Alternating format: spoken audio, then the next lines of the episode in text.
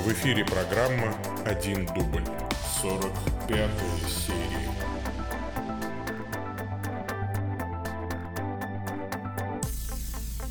Во имя Отца и Сына и Святого Духа. Аминь. Э, привет, дорогие мои слушатели. Сегодня у нас эм, какое 30 июля 2018 года. Э, понедельник. Московское время 20 часов 4 минуты. Но я сейчас нахожусь в городе Димитровграде. У меня уже 10 час. Это 45-я серия моих ответов на ваши вопросы. Программа «Один дубль». Меня зовут Павел Бегичев. Я митрополит церковной провинции Святого Михаила Архангела, епископ Московского церковного округа Евангелической лютеранской церкви Аугсбургского исповедания, централизованной религиозной организации Евангелическая лютеранская церковь Аугсбургского исповедания – я здесь отвечаю на ваши вопросы, которые вы прислали в письмах. Простите, сегодня поздно. А, такая поездка э, деловая и э, сопряженная с э, встречами со старыми друзьями и поездка омраченная ну, совершенно шокирующим известием. То есть у меня вот сегодня ну просто какой-то эмоциональный букет – от радости э, встречи со старыми друзьями, которых я не видел, наверное, больше 15 лет уже. Ну, может быть, э, нет, ну не 15, но 12 лет точно мы не виделись. Э, вот здесь, в Димитровграде. И радость встречи с друзьями, с которыми мы видимся часто, но от этого встречи не, не менее приятные. В Тольятти сегодня я побывал. И, возможно, завтра снова буду через Тольятти возвращаться в Курумыча. А может быть и нет. Все зависит от целого ряда тут обстоятельств. И э, вот на эту радость накладывается просто чудовищная давящая скорбь. Э, дело в том, что сегодня вот поступило известие утром о том, что скоропостижно скончался э, епископ Северного церковного округа нашей церкви, владыка Иван Николаевич Сухарев. Но он был болен, он был на христианской конференции в Корее, и мы точно не знаем, что произошло. Мы знаем, что он в пятницу прошлую должен был прилететь в Москву уже оттуда из Кореи. Он не прилетел.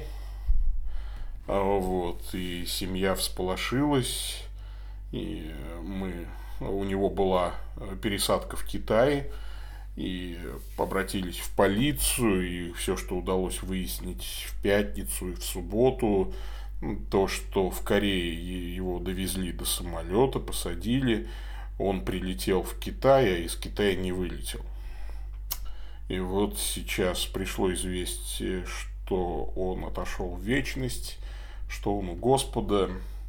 А, он болел, да, и а, все-таки ему было за 60. Вот.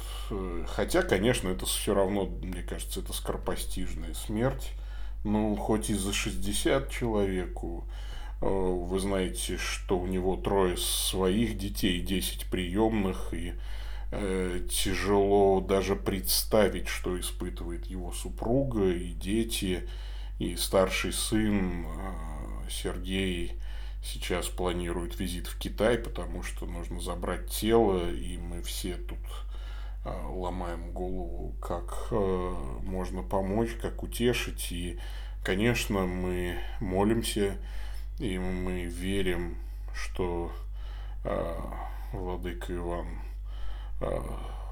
в Господнем Царстве, в мире лучшим, чем наш, но скорбь наша от этого не меньше. И вот э, ну просто на меня давит вот это вот ощущение и сегодняшние встречи и радостные встречи были омрачены вот этим сознанием и я отвечая на ваши вопросы тоже ну, будучи таким придавленным, что ли, немножечко. Я вот сейчас сижу в гостиничном номере в Димитровграде, Э, странная гостиница немножечко такая, но хороший номер. И для маленького города довольно приличная гостиница. Вот. Но меня не радует ничего здесь вот э, из э, каких-то удобств даже, да, и ну, потому что вот все тяжело.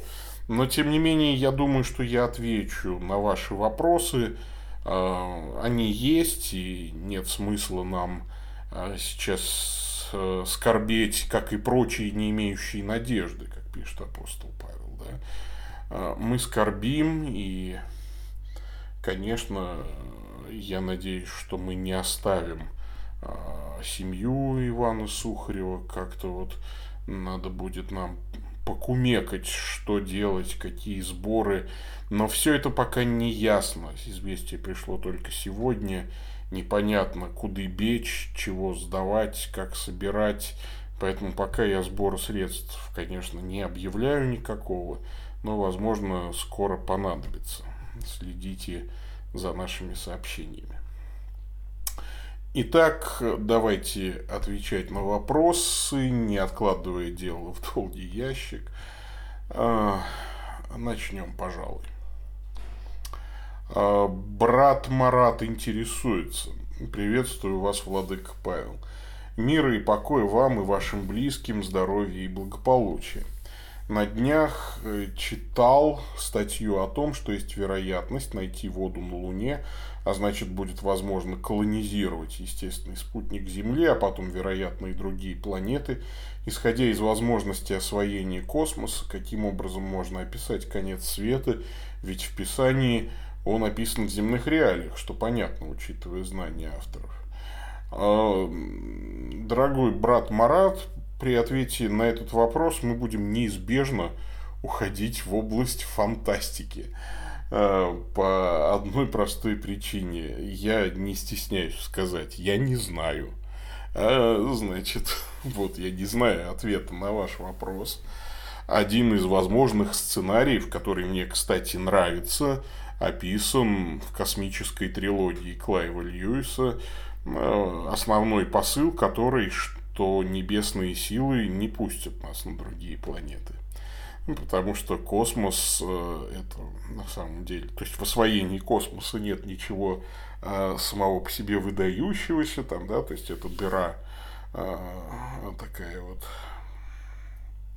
Вернее, наши миры – это дыры вот в глубоких небесах, и вообще космос-то это еще ладно, а вот там обитатели других планет, там, ну, вы все читали, знаете, да, всю эту философию темные ильдилы прорвались там и захватили сторону Луны, которая обращена к нам. А, значит, вот, а на той стороне Луны теплится жизнь. Ну, это такая научная, фан... даже не научная фантастика, это такая э, религиозная фантастика у Льюиса получилась высочайшего класса. Как я люблю космическую трилогию, боже мой. Особенно мерзейшую мощь, когда действие все-таки разворачивается на Земле. А на самом-то деле, ну понятно, что Льюис все это придумал, что все, конечно, будет не так. Он же не Свиденборг какой, прости господи. И мы можем, на самом деле, придумать миллионы сценариев, как даже при колонизации глубоких небес и освоении там, планет все-таки случится так, как конец мира описан в Писании. Э, в конечном итоге э, у Льюиса того же была статья, она не переведена, кстати, на русский язык, утратим ли мы Бога в космосе, потому что тогда вот накануне как раз э, первого, полета первого человека в космос много об этом говорили. А что будет, типа, если Гагарин в космос слетает и Бога не увидит? А, где Льюис еще за ну, несколько лет до полета человека в космос сказал, что ну, ребята, ну, настолько глупый вопрос, конечно, мы Бога в космосе не утратим никак, э, просто потому что ну, нельзя утратить там, э, ну, как бы Бога, да, то есть создателя космоса, ну, просто потому что вы чуть-чуть дальше продвинулись в космос. Да.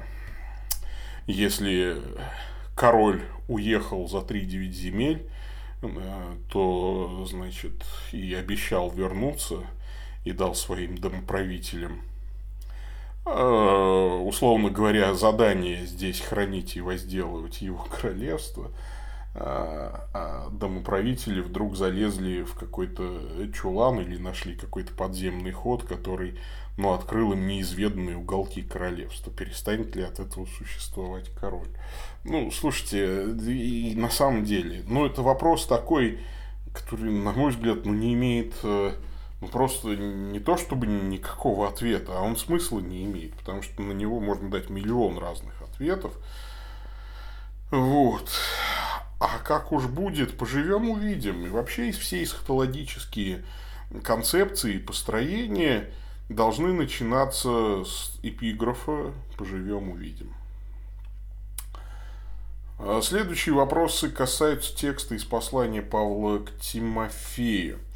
Э, и признана всеми велика тайна благочестия, он, кто явлен был во плоти, оправдан был в духе. Что означает «а был оправдан в духе»? Речь идет об искуплении человеческой природы на кресте или о чем-то другом в связи с тем, что глагол стоит в страдательном залоге, Иисуса оправдал Бог Отец, почему текст о Господе стоит в окружении учения Церкви, э, как в ней поступать. Э, я бы не сказал, что он стоит в контексте э, окружения учения о церкви. Э, в каком смысле? Это же, это же гимн. Павел срывается на гимн, и это одно из первых исповеданий веры. И, конечно, его в церкви произносили. Вы же видите, что здесь ритмическая структура стихотворная, то есть это песня, это явно, ну вот по ритмической структуре греческого текста и даже в синодальном переводе это видно. Это явно э, декламировали в церкви, и это часть научения церковного, это древний символ веры. Э, вот, и в этом смысле его повторяют в церкви.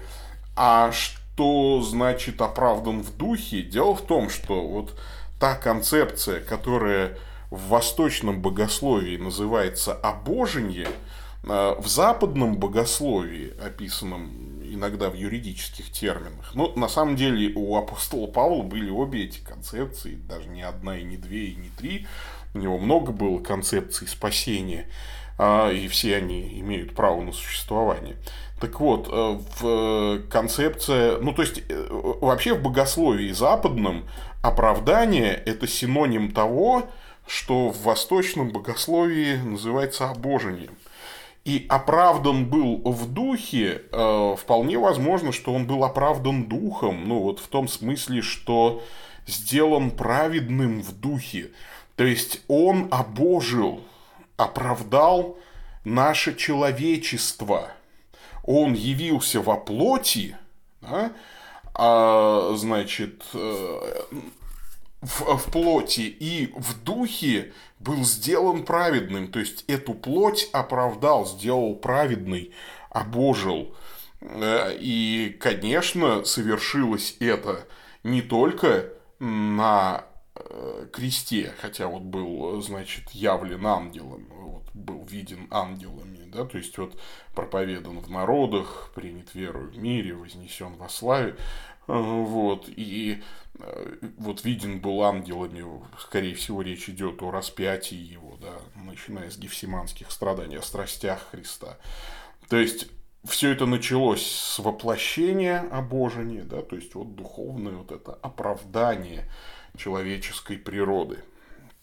Это один из древнейших гимнов богочеловечеству Христа.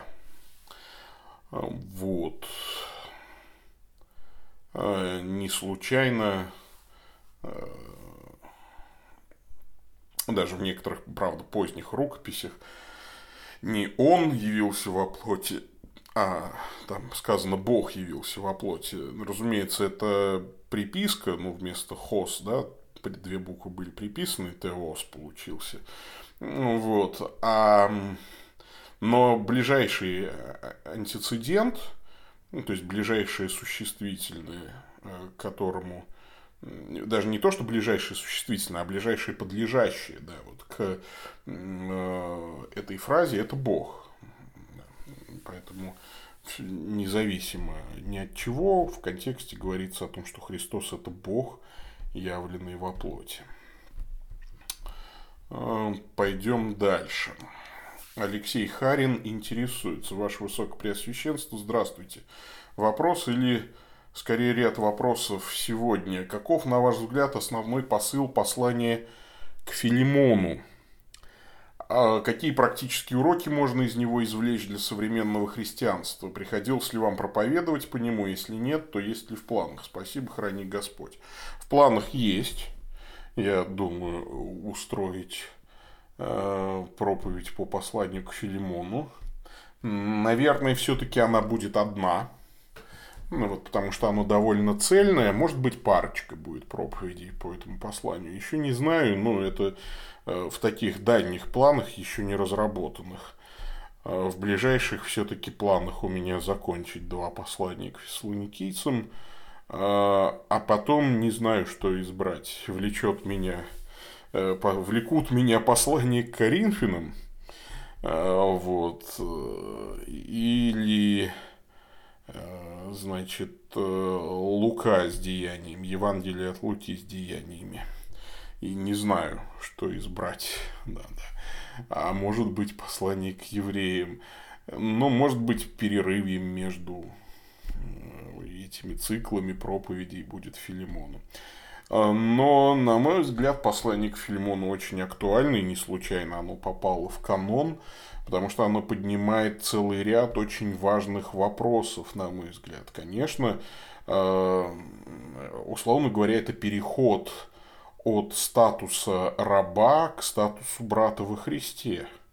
А, история с Анисимом, беглым рабом Филимона, которого Павел обратил в тюрьме и отправил к своему хозяину. Некоторые считают, что здесь оправдание рабовладельчества. На мой взгляд, нет, конечно, потому что и вот тут, кстати, интересный неожиданный вопрос. Уж если вы хотите контекстуализации, вот есть христиане, которые говорят, что э, значит, социальная несправедливость и все кривые э, институты социальные, человеческие, можно выправлять исключительно насилием, полити методами политической борьбы. Ну, не обязательно насилием, может быть, там не насильственное сопротивление, но обязательно политическими методами.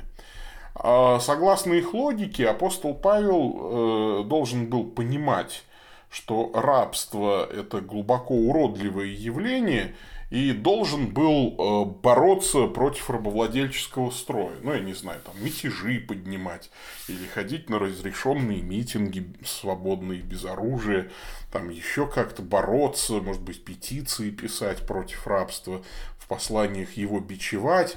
А вот интересно, что апостол Павел ничего подобного не делает, и некоторые говорят, а, так он был за рабовладение. Поэтому, видите, даже апостол может ошибаться, может э, иметь э, вывернутые наизнанку моральный принцип и так далее. И э, слепые люди не видят, что апостол Павел вот в послании к Филимону решает проблему рабства – рабство действительно уродливо, если оно не превращает, э, ну, если оно уродливо, если оно, вернее, превращает человека в инструмент, э, в как-то говорящие инструменты.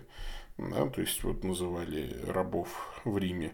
В Риме ведь, по-моему, рабами было, если я не ошибаюсь, две трети населения. Может быть, или третий, не помню сейчас, вот э, неважно. Но вот Павел ведь, возвращая Филимону раба беглого Анисима, э, очень строго увещевает его принять Анисима как брата во Христе, не как раба уже, а как брата. То есть с рабством нужно бороться внутри, а не снаружи. Не отменять институт рабства. Это не наше дело вообще, не дело церкви менять социальные институты и так далее. Наше дело работать с межличностными э, отношениями. Ты сделай, ну, пусть государство воспринимает э, Анисима как раба и там неверующее сообщество, но ты сделай так, чтобы ему жилось при тебе как брату. Ведь не от хорошей жизни он сбежал от тебя, да, не от хорошей жизни он что-то у тебя украл. И церковь тебе возместит в лице апостола. Апостол говорит, я говорю тебе, я, Павел, заплачу. Да, то есть, вот я готов заплатить, не, не говорю уже о том, что ты самим собой мне должен. Да, помните, вот это интересная такая э, мысль. Э, но Павел готов был нести издержки для того, чтобы вот э, Филимон что-то понял. Главное про статус рабства. Но это вот такая контекстуализация к нынешним э, политически активным христианам, может быть. Да? Вы вместо того, чтобы там, протестовать против повышения пенсионного возраста, не бросайте своих родителей, пожалуйста, мне кажется. Вот такой вот посыл бы, да, был, да, там, то есть, конечно, может, вы и постоите где-нибудь на митинге, и не согрешите этим перед Господом, но право слова лучше будет, если вы поддержите стариков.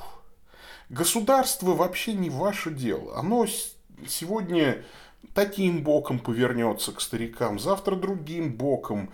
Вообще надеяться, проклят всякий, кто надеется на человека. Надейтесь на Господа и э, помогите своим старикам. Не дайте своим старикам помереть в нищете. Да? Вот это будет лучший, э, лучшим вашим вкладом в борьбу против повышения пенсионного возраста. Вот этому, мне кажется, в частности, учит нас посланник Филимон. Ну и на самом деле, конечно, там целый пласт других э, важных тем, таких как прощение, принятие, э, восстановление отношений, э, стыд, решение там, ну, решение многих межличностных проблем. Стыд, долг, э, все есть в этом послании. Оно глубокое очень. Не зря оно в каноне. Не зря. Вот. Пойдем дальше.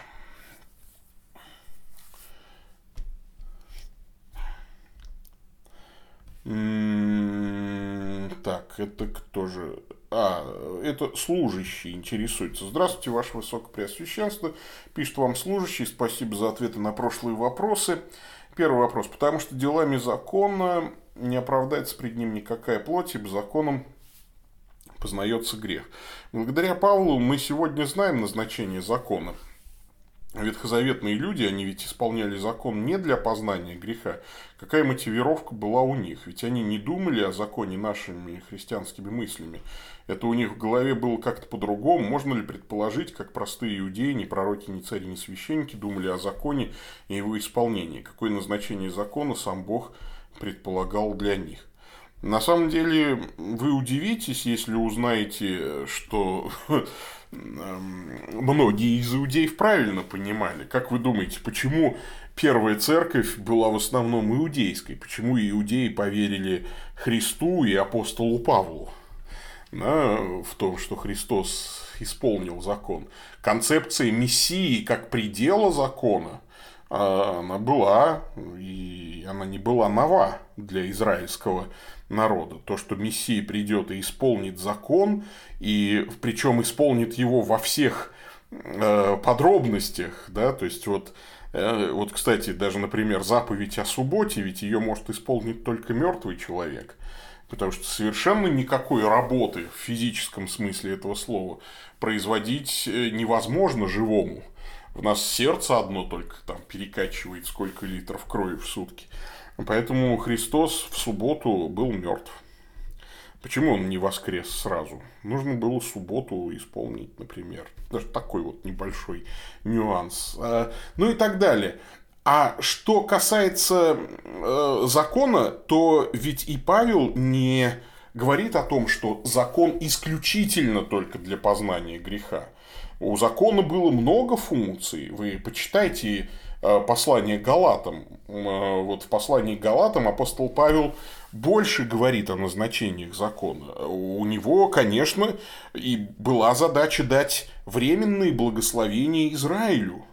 Э, благодаря исполнению закона Израилю были обещаны многократные благословения такие как высокая урожайность, ну, отсутствие голода, высокая плодовитость э, скота, э, значит, эм, мир и ненападение со стороны врагов, уважение от окружающих народов, уважение до такой степени, что даже люди захотят становиться прозелитами, принимать израильские законы, израильскую веру, э, ну, чего э, не происходило почти никогда, ну, происходило только в э, случае отдельных личностей, а не целых народов. Ну, хотя там были в свое время народы, да, небольшие, карликовые, которые там с Израилем, помните, заключили договор жители Гаваона, что ли, по-моему, которые там притворились, что у них сухой хлеб взяли в суммы свои и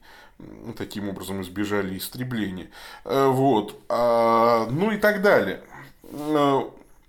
То есть много было благословений, здоровье физическое там, да, то есть вот будете исполнять закон, будет вам вот это, ну и самое главное, у вас будет земля. А для чего вам земля? А на этой земле будет храм. А для чего вам храм? В этом храме будут приноситься жертвы. А для чего вам жертвы? А однажды придет искупитель от Сиона и отвратит нечестие от Иакова. Все, опять же, конечно, весь закон все равно указывал на Мессию в пределе. Да, у него были временные благословения, да, то есть будешь делать так, придет на себя благословение. Будешь нарушать закон, придет на тебя проклятие. Вот. Вот и все. Поэтому там благословения с одной горы читались, проклятия с другой. Но, тем не менее, было и такое назначение у закона, и Павел о нем говорит, конечно, закон, э, временные обетования, да, там, то есть поддерживал и так далее, но на самом деле он не спасал. А если и спасал, то очень опосредованно. Да, то есть исполнивший закон жив будет им. Почему? В каком смысле? Потому что закон в пределе приводил к храму, к жертве, к Мессии.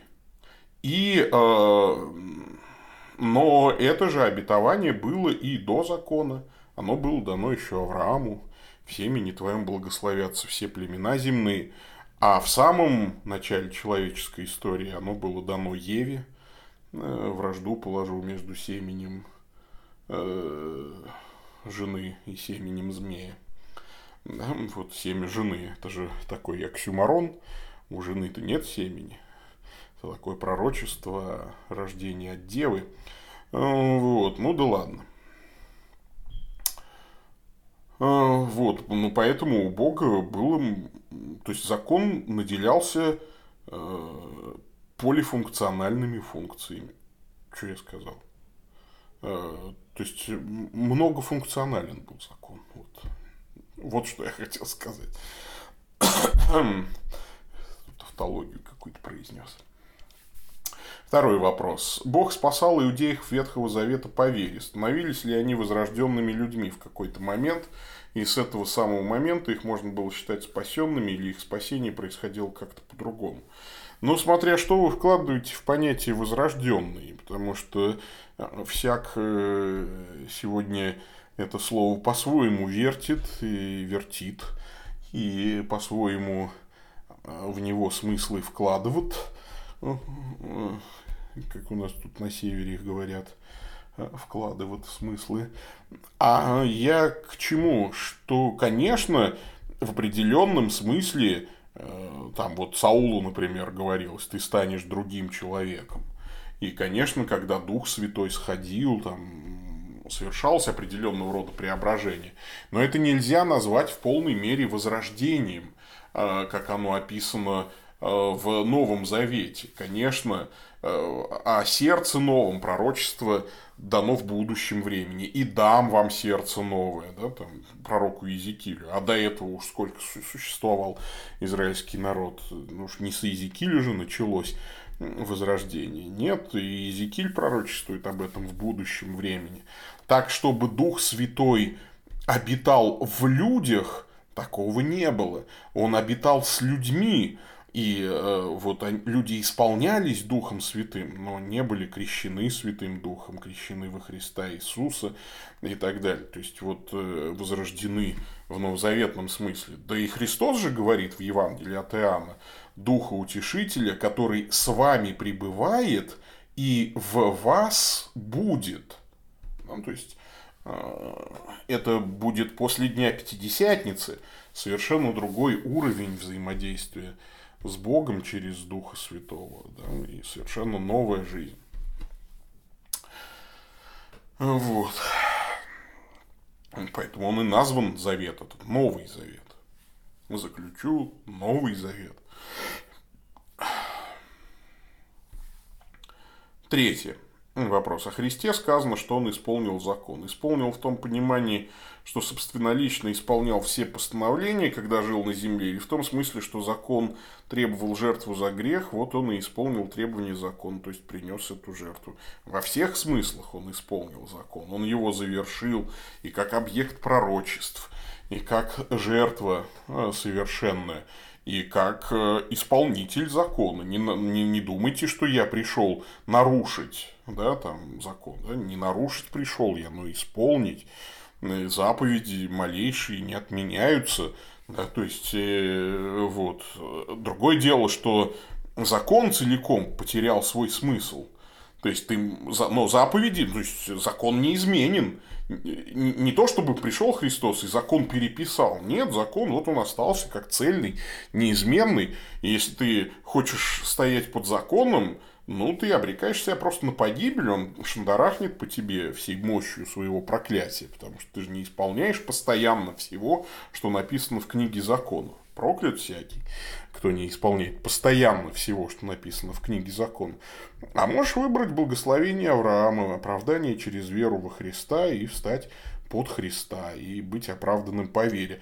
Но э, здесь э, всегда очень важно вот такие вещи понимать, что Иисус вообще во всей полноте исполнил закон, просто во всех, во всех смыслах. Э, он же его и завершил. Исполнил, кстати, это значит налил до краев.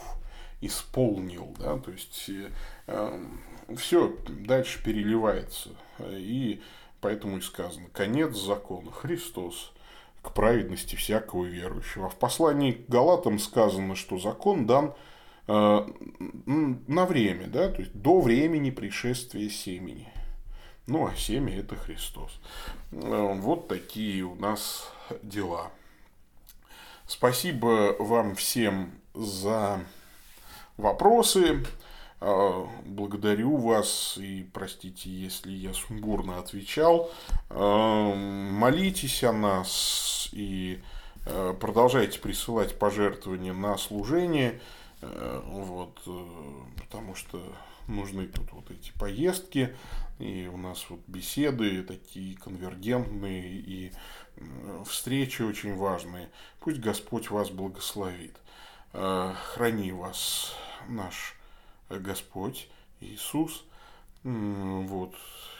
Что-то я смешался, простите, вот сейчас мысли всякие полезли в голову, а язык что-то говорит произносит привычные благословляющие фразы. Простите меня, без сердца нельзя такие вещи говорить. В общем, Господь с вами.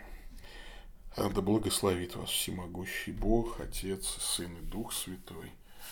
Идите в мире. Пока-пока.